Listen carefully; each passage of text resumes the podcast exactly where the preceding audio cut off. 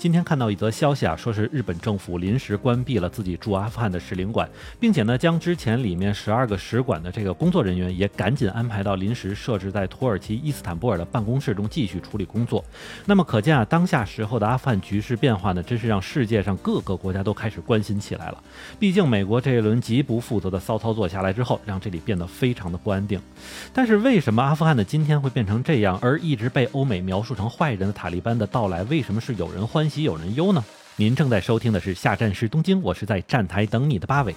要说明白这些事情呢，我们就得先说说塔利班是怎么回事啊。那么其实呢，中东这边是有两个塔利班的，一个叫做阿富汗塔利班，另外一个叫做巴基斯坦塔利班。那么从国际上看呢，大家普遍认为前者也就是阿富汗塔利班呢是一个政治军事组织，而后者巴基斯坦塔利班则是恐怖组织。那么在现在这个阶段呢，两个组织呢只是名字有些像哈，但是组织的身份和所做的事情真是完全不同。阿富汗塔利班呢曾经是公开表示禁止任何组织和个人利用阿富汗的领土去威胁其他国家，而近年来呢，他们也在和国际社会呢保持对话接触。但是巴基斯坦塔利班就是另外一回事了哈，他们经常承认参与了一些国际恐怖组织，比如他们就曾经承认过参与了奎达酒店爆炸案等在内的多起恐怖袭击。不过这两个塔利班最早还真的就是一个哈，巴基斯坦塔利班原本是阿富汗塔利班的分支，那么在壮大之后呢，开始自立门户。塔利班在波斯语中的意思呢是学生的意思，它的大部分成员呢是阿富汗的难民或者是这个伊斯兰学校的学生，所以呢又被称为说是叫伊斯兰学生军，但也有地方叫做神学士。而这样的一个组织呢，就是高举着铲除军阀、重建国家的这样的一个口号或者说旗帜哈，而且他们的纪律是非常严明的，并且作战也很勇猛，并且提出了反对腐败。恢复商业等等这样的主张，所以呢，阿富汗塔利班其实是深得阿富汗平民的一些支持和拥戴的。那么这个组织的创始人叫做奥马尔，他是在一九九四年的时候成立了塔利班组织，而当时塔利班组织刚刚成立的时候也只有八百多人。然后就是美国政府将要在这个九幺幺二十周年纪念日到来的现在呢，宣布撤离全部这个在阿富汗驻扎的美军。那么从此呢，也就将结束整整二十年的这个阿富汗战争。那么这场持续了二十多年的战争呢，不仅没有消灭塔利班组织，而且还催生出了类似像巴基斯坦塔利班这样的恐怖组织。再回到日本这一边来看哈，其实日本政府对这件事情的反应真不是特别快，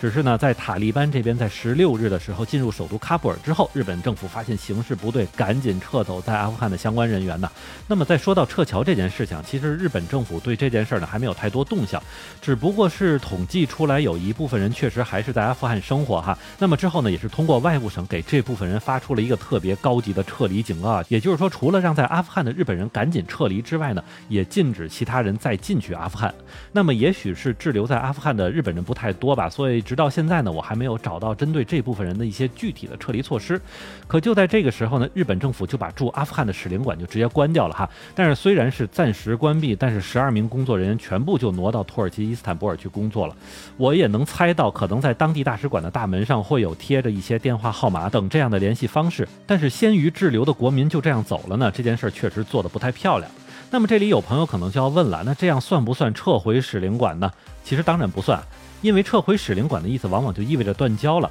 而欧美这边呢，其实还在琢磨着什么时候和阿富汗塔利班政府开启一个新一轮的谈判，并且建交啊。所以日本使馆这次的关闭动作呢，也就是一个临时跑路的行为。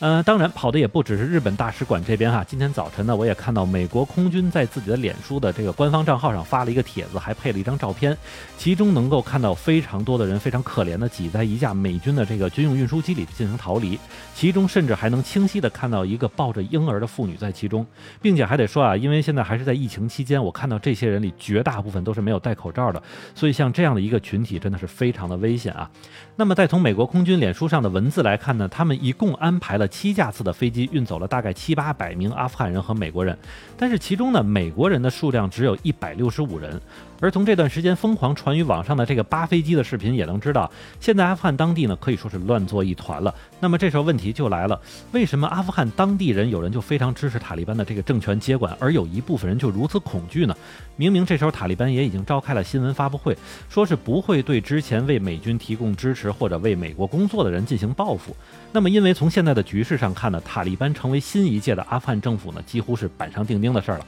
而从塔利班之前发表的言论可以得知呢。后续塔利班国内呢应该会实行政教合一的治理方式。不过要说的是呢，对于类似这个阿富汗喀布尔这样的这个大城市，也就是之前在这个美国扶植政府统治下的大城市呢，其中有不少居民也已经是西化了哈，并且不太再遵从这个伊斯兰教的一些要求。而后续如果再次实施政教合一的这种国家治理方式呢，那么对于这些人来说，肯定是很难习惯现有的生活了。虽然这只是原因之一哈，但是除了那些确实和美国有着直接利益关系的人，真的就是害怕塔利班的报复之外呢，确实对于未来生活的不确定性，也是导致当地不少人是急于离开阿富汗的一个原因。那么这一点也是从阿富汗的农村地区和城市地区分别对塔利班政权的不同态度中就能看出来了。可不管如何呢，我们还是非常希望这场由于美国不负责任所导致的人间疾苦呢快点过去，而中东地区也确实急需一个和平稳定的生活环境啊。那么感谢大家收听下站是东京，我是在站台等你的八尾。